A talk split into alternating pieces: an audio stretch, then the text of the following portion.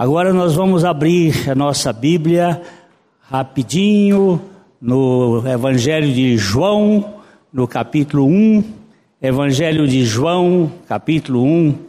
Nós vamos caminhar um pouquinho mais é, desse texto, mas hoje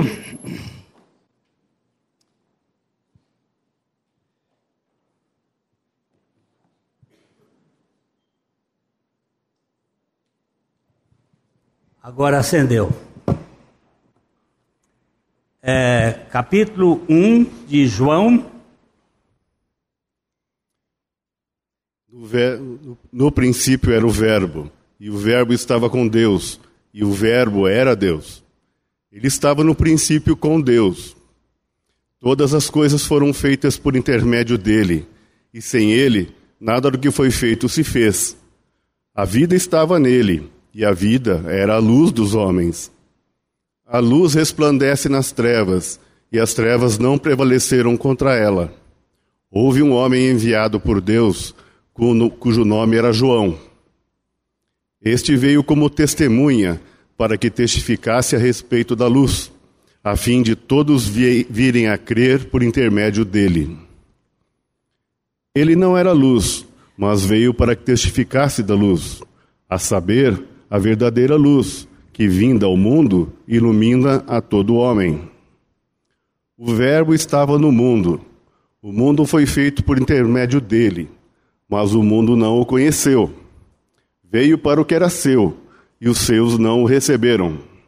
Mas a todos quantos o receberam, deu-lhes o poder de serem feitos filhos de Deus, a saber, aos que creem no seu nome aos quais não nas, os quais não nasceram do sangue, nem da vontade da carne, nem da vontade do homem, mas de Deus.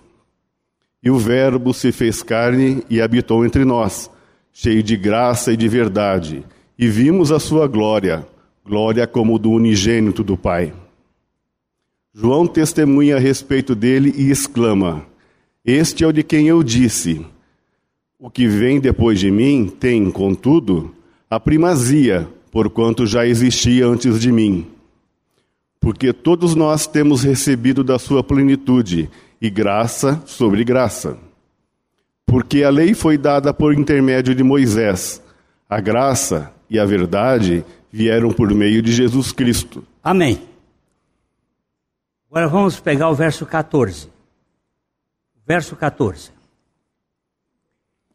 E o Verbo se fez carne e habitou entre nós, cheio de graça e de verdade. E vimos a sua glória como a glória do unigênito do Pai. Fala conosco pela tua palavra, ó Espírito da verdade, para que Jesus Cristo seja glorificado. Este Evangelho é o mais teológico dos demais evangelhos. Seus dados históricos estão sempre ligados a, aos aspectos do ensino.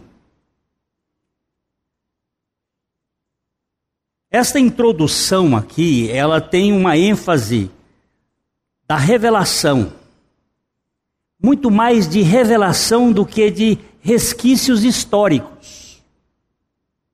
Mas essa palavra aqui diz assim: o verbo, que é aquilo que nós já vimos lá no início, o verbo, o logos, que os estoicos tanto falavam deste logos na filosofia grega. O logos ou a palavra foi utilizado por João como um princípio de ligação com a mentalidade grega. Lembra-se que João, o apóstolo, quando escreveu este evangelho, por volta dos anos 90 da era cristã, é o último dos evangelhos a ser escrito. João também estava aí com mais de ah, 80 anos. Ele escreve este evangelho dentro da cultura grega, porque ele habitava na cidade de Éfeso. Era uma cidade muito importante naquela ocasião. E ele procura colocar a terminologia do, do Logos para os gregos. E ele disse: Este verbo, que estava no princípio, que é a fonte e a causa de todas as coisas, ele se fez carne e habitou entre nós. Isto aqui, para a mente grega e principalmente para o gnosticismo que estava graçando naquela época, era um absurdo.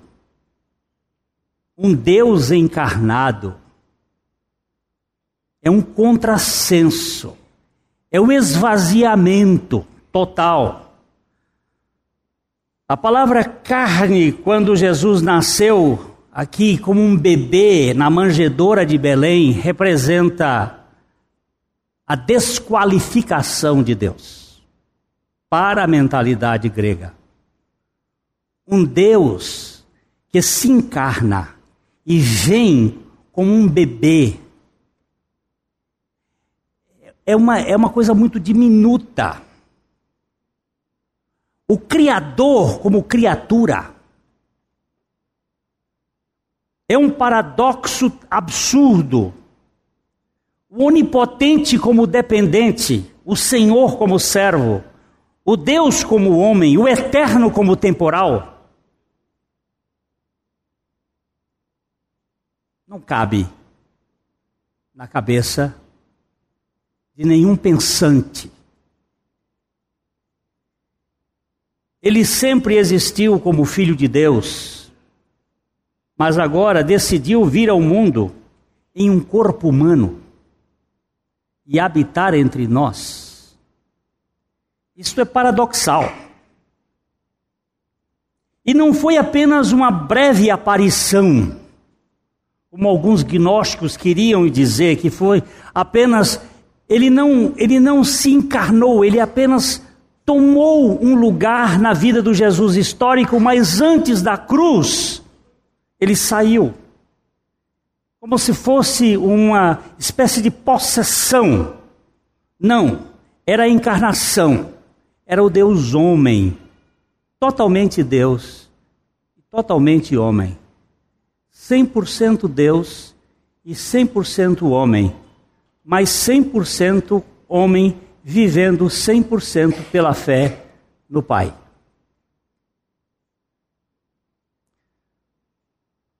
Deus realmente veio à terra e viveu aqui como homem entre os homens. A palavra e o verbo, você vê bem, e o verbo se fez, se fez carne. Ele não foi feito carne.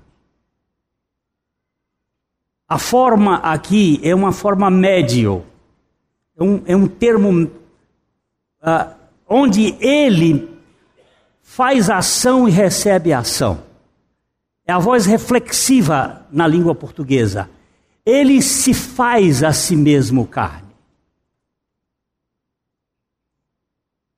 Ele decide se tornar carne e habitar. Essa palavra habitar no, é, no grego é fazer um tabernáculo.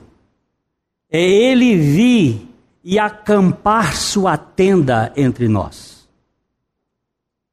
Seu corpo era a tenda em que ele viveu entre os homens por 33 anos. E aqui nós temos a habitação de Deus entre os homens. Nós fizemos uma correção nesse hino que acabamos de cantar que ele dizia assim: Vem Jesus habitar comigo, em minha alma lugar, ó vem já. Mas vem Jesus habitar comigo, é parte ultrapassada da revelação.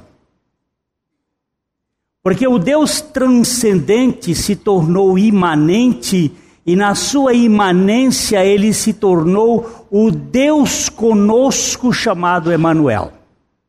O Deus conosco era um Deus que vivia ao nosso lado, entre os homens.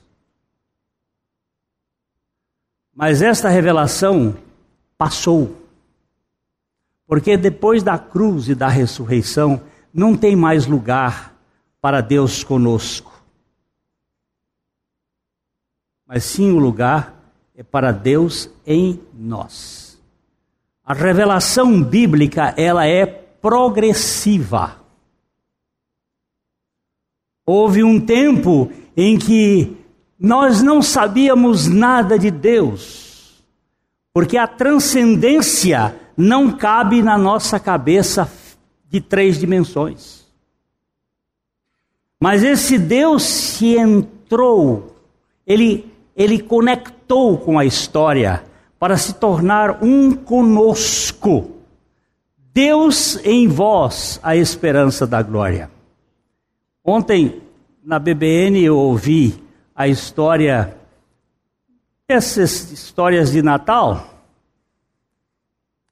e um determinado senhor, cuja esposa era uma crente em Jesus Cristo, e ela queria que o marido fosse para o culto de Natal lá nos Estados Unidos na noite do dia 24 para o dia 25. Mas ele não tinha muita muito apetite espiritual. Aliás, nenhum homem, antes de ser tocado pelo Espírito Santo, tem qualquer apetite por, por Deus. Ele disse: Vocês vão, eu fico em casa preparando as coisas para a ceia do Natal.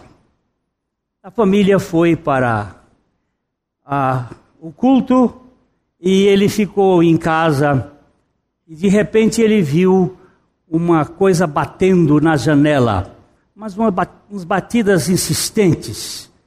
E, e ele vai verificar o que é aquilo, e era um bando de pássaros que estava fugindo da nevasca, uma nevasca pesada.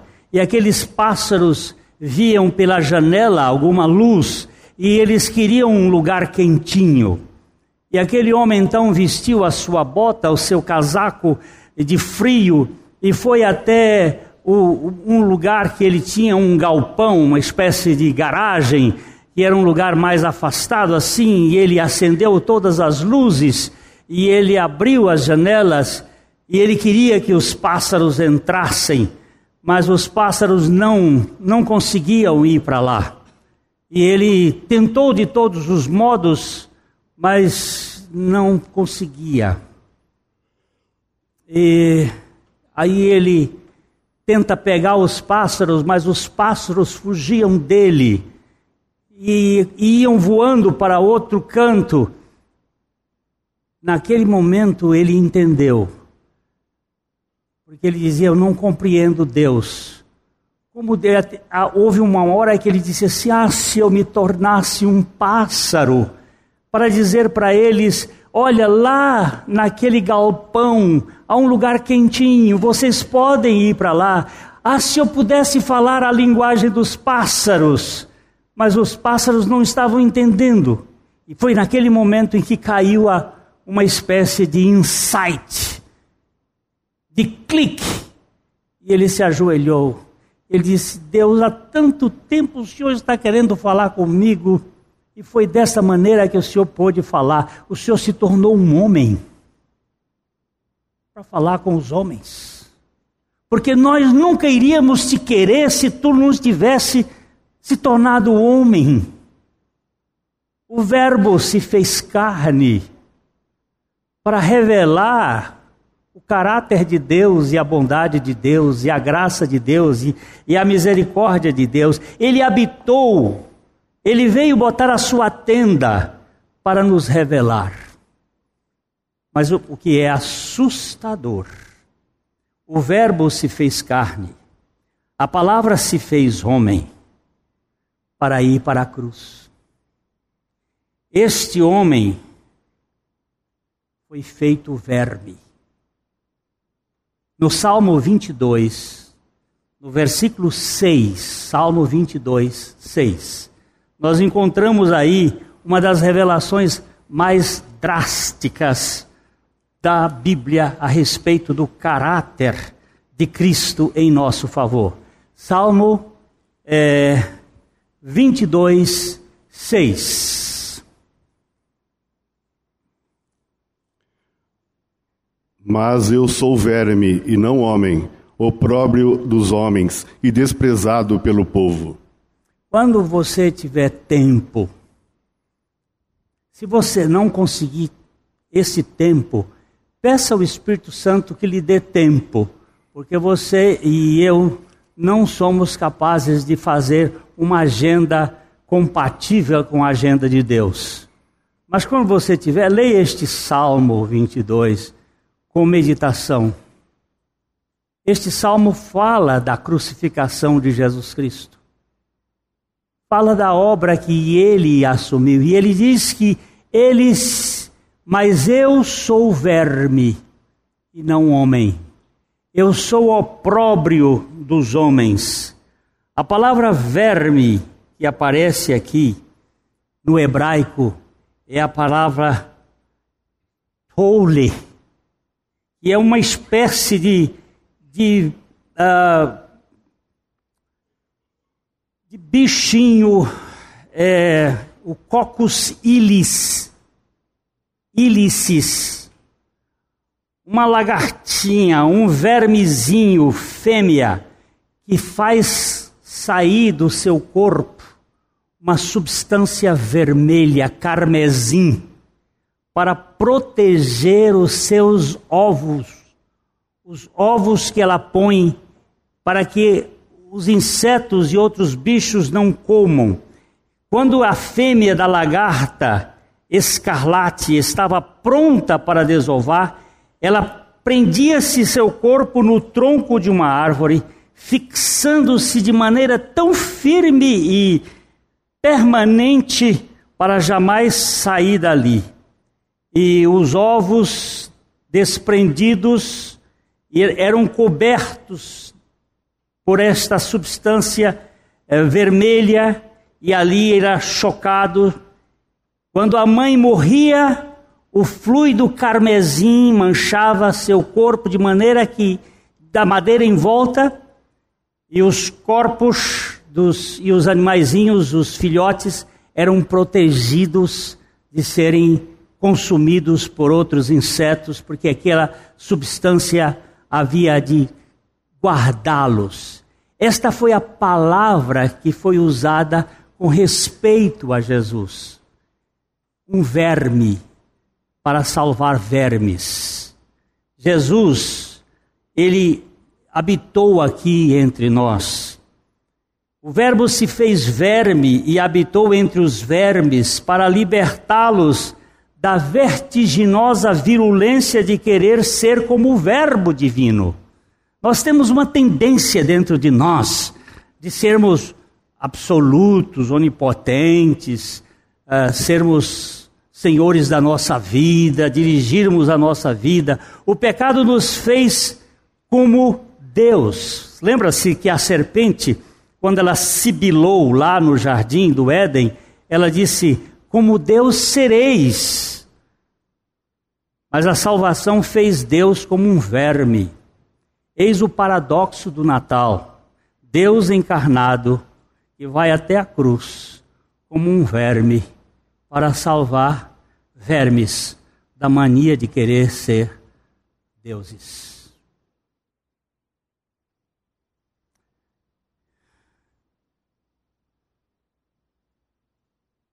Mas ele diz assim: João está dizendo, no final da sua vida, o Verbo se fez carne, ele pôs a sua tenda entre nós mas ele veio cheio de graça e de verdade.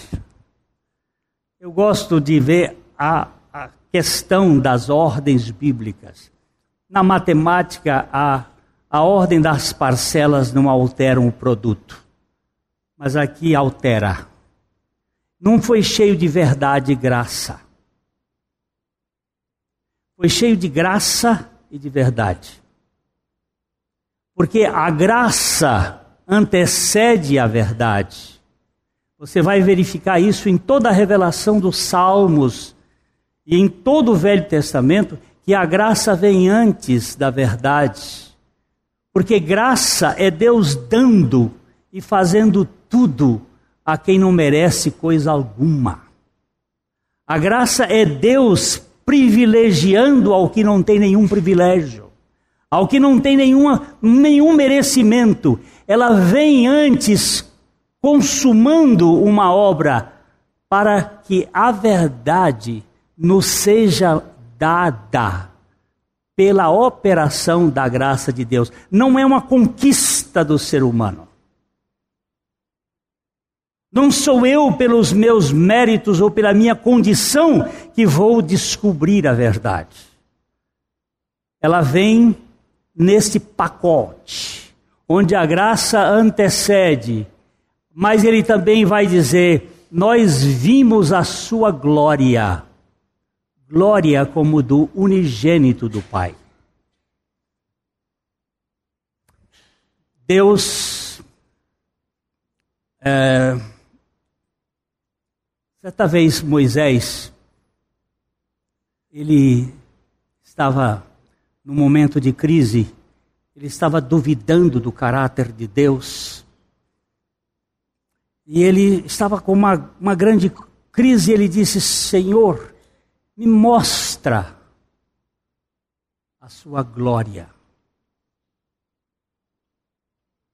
E Deus colocou na fenda e colocou a sua mão por, por cima dele, como se uma, uma nuvem ou alguma coisa para cobri-lo, e diz: Você vai me ver pelas costas, porque pela minha frente, se você me vir na minha face, você não vai poder viver mais, porque a minha glória vai lhe consumir.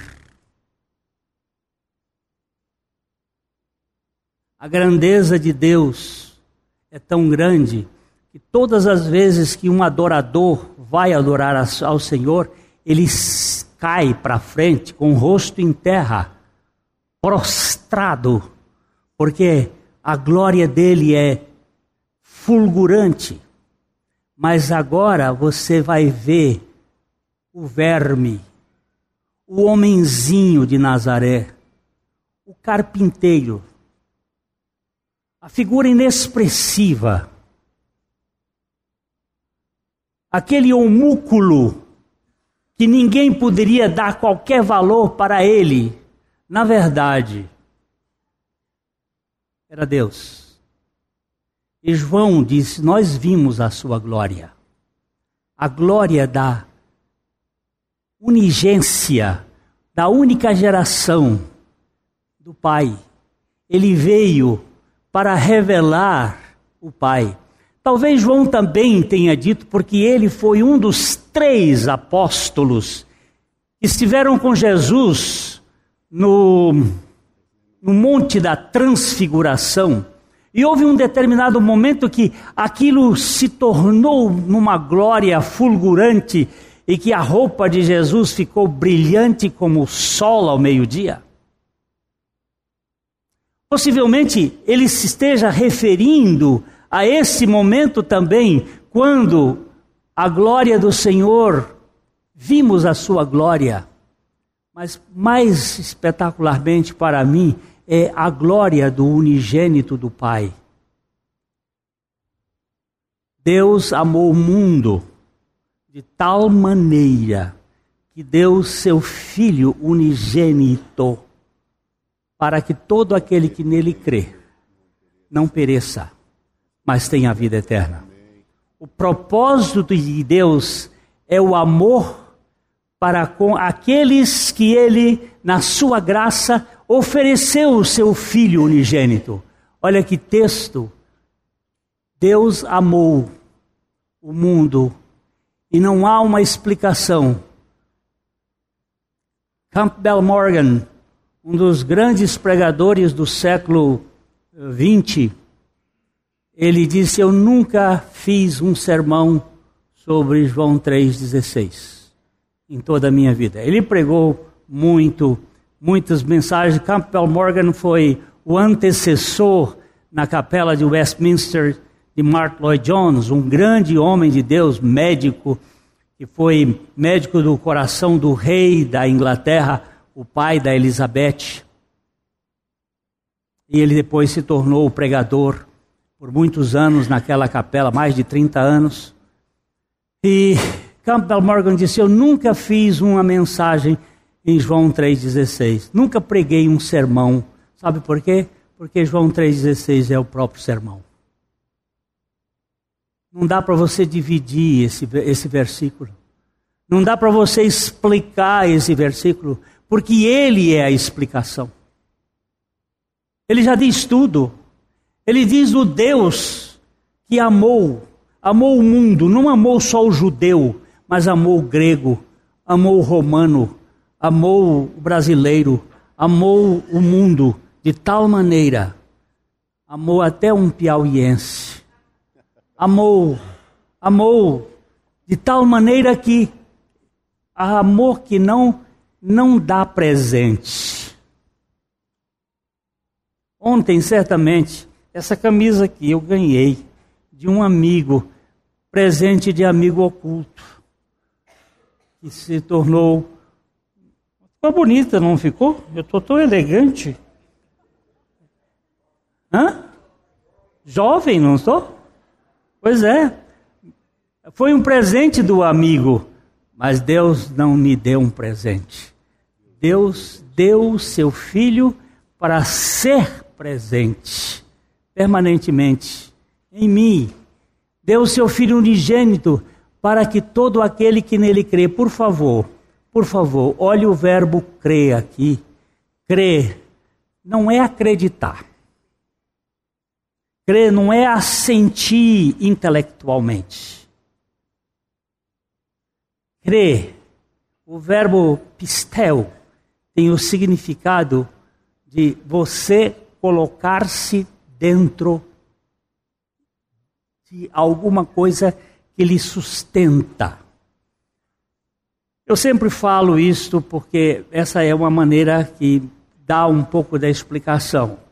O, o avô da minha esposa, ele era pastor, era um homem muito culto, ele falava várias línguas, ele era um homem bem preparado, ele sabia bem de, de, de da ciência, mas ele não entrava num avião. Não havia quem fizesse ele entrar num avião. A gente perguntava, mas uh, professor Charles, pastor Charles, ele era pastor, o senhor não sabe que o avião é um dos mais seguros transportes do mundo? Ele disse, eu sei. E por que, que o senhor não entra no avião? Porque eu não creio. E aí ele ia explicar o verbo crer no grego. E ele dizia: Porque eu não creio no avião. Eu sei que o avião é um transporte seguro, mas eu não creio. Não basta você saber, é preciso você crer. Tem muita gente que sabe, mas não crê, não se confia a, não se entrega a. O Verbo se fez carne, habitou entre nós, cheio de graça e de verdade, e nós vimos a sua glória, glória como do unigênito do Pai, para que nós pudéssemos nos entregar a Ele. Vamos continuar um pouquinho desse João 3,16. Vamos continuar os versos seguintes, porque eles vão ilustrar um pouco mais desta realidade. Porquanto Deus enviou o seu Filho ao mundo, não para que julgasse o mundo, mas, mas para que o mundo fosse salvo por ele. Quem nele crê não é julgado. O que não crê já está julgado, porquanto não crê no nome do unigênito Filho de Deus. O julgamento é este: que a luz veio ao mundo, e os homens amaram mais as trevas do que a luz, porque as suas obras eram más. Pois todo aquele que pratica o mal aborrece a luz e não se chega para a luz, a fim de não serem arguidas as suas obras. Quem pratica a verdade aproxima-se da luz, a fim de que as suas obras sejam manifestas, porque feitas em, em Deus. É, aqui falta um verbo. Esse verbo está oculto a uma silepse aqui na, na linguagem, que é porque estes, estas obras são feitas em Deus. Vamos voltar um pouquinho para o verso uh, ah, 19. Você vê, pois é, o julgamento é este: que a luz veio ao mundo e os homens amaram mais as trevas do que a luz, porque as suas obras eram más. Você sabe que a gente, quando está vivendo inadequadamente, nós preferimos a sombra. Porque a luz vai mostrar como nós estamos, então a gente se esconde. Procura viver num lugar de penumbras. Mas aí ele vai dizer no verso 20 que todo aquele que pratica o mal aborrece a luz, não se chega para a luz, a fim de não serem investigadas, arguídas, examinadas as suas obras. E o verso 21 vai chamar a atenção: quem pratica a verdade aproxima-se da luz. Vamos voltar para o verso 19. Deixa eu só ver. Ah, não, é, as suas obras eram más. Veja o verso 18, 18. Quem nele crê não é julgado, que crê. Tá bom, vamos para frente, 18, 19, agora o verso 20. Pois todo que pratica o mal, é isso que eu queria. Todo que pratica o mal aborrece a luz. Mas não é o que pratica o bem. Não é o bem. Aqui a Bíblia não coloca bem contra mal.